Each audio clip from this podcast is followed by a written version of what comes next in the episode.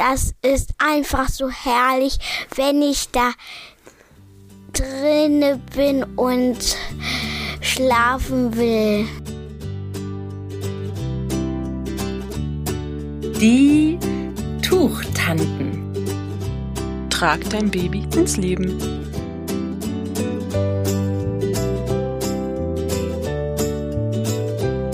Hallo, liebe Tuchtanten und Tuchonkel. Hier sind wieder Juli und Annemaja und heute haben wir einen ganz wunderbaren kleinen Gast, nämlich meinen ersten Tragling, sprich mein großes Kind. Und der hat gesagt, Mama, ich möchte auch mal mit dir Podcast aufnehmen. Und da haben wir gesagt, okay, machen wir mal zusammen was. Verrätst du als erstes mal, wie alt bist du eigentlich? Sieben. Sag mal, kannst du dich noch daran erinnern, wie sich das angefühlt hat, als du getragen wurdest? Das hat sich schön angefühlt.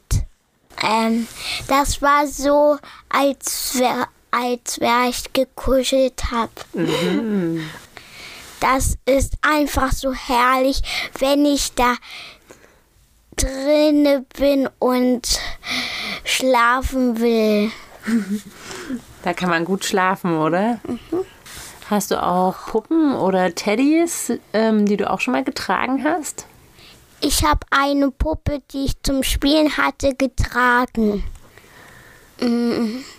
Ich mag es, wenn ein Baby in der Trage ist, weil es da viel zu gemütlicher ist wie im Kinderwagen. Denkst du, kannst du dir vorstellen, ne? Weil ich glaube, du warst nie im Kinderwagen in deinem ganzen Leben bisher. Nur im Fahrradanhänger mal, ne? Mhm. Und es war aber auch schön oder ist, was ist da angenehmer für dich? Ähm, ich finde, dass auch schon Trage ähm, ein bisschen schöner ist als, als der Fahrradanhänger. Und warum? Weil, weil die Trage so kuschelig warm ist. Ah. Und wenn du mein Baby hast, Willst du mal Papa sein? Irgendwann später? Ja. Was wirst du dann machen mit deinem Baby? Mm, ich werde ihn auch in der Trage binden. Dein Baby willst du auch, willst du auch einbinden? Mhm. So wie die Puppen oder mhm. Teddys. Ja. Und welche Farbe soll, wie soll die Trage dann aussehen, die du hast? Oder willst du lieber mhm. mit einem Tuch binden? Ich will mal eine Trage haben, die bunte Streifen hat, so richtig bunt mit richtig vielen Streifen. Und was machst du, wenn du Zwillinge bekommst? Wenn du auf einmal zwei Kinder hast? Dann mache ich so, dass ähm, welche eine in Papas Trage eine kommt und eine in der Mamas Trage kommt. Das finde ich auch schön, wenn man eine hat und der andere auch, dann ist es nicht unfair. Stimmt. Und was machst du, wenn das Baby dann weint, ganz doll weint? Dann, wenn's, wenn es weint, dann gebe ich ihm Milch, wenn es klein noch ist. Oder dann gebe ich ihm Nuki und was zum Knabbern. Wenn es größer ist, ne? Mhm. Ach, cool. Und wenn es dann immer noch weint, was könnte man dann machen? Dann nehme ich einfach das ins Bett und lasse es schlafen. Und wenn es dann aber immer noch weint im Bett, was könnte man dann als allerletztes noch machen vielleicht? Dann mache ich, vielleicht mache ich dann, dann mache ich das in der Trage und gehe spazieren. Weißt du, uns hören ganz, ganz, ganz viele Eltern auch zu oder Leute, die ein Baby bekommen. Möchtest du denen noch was am Ende auf dem Weg mitgeben? Was erzählen den Eltern?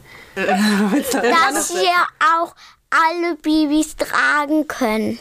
Ähm, das finde ich schon schön, wenn, wenn die ähm, ähm, Eltern die Babys ähm, schön gut, wenn es weint, wieder beruhigen können. Eine Frage habe ich noch für, an dich.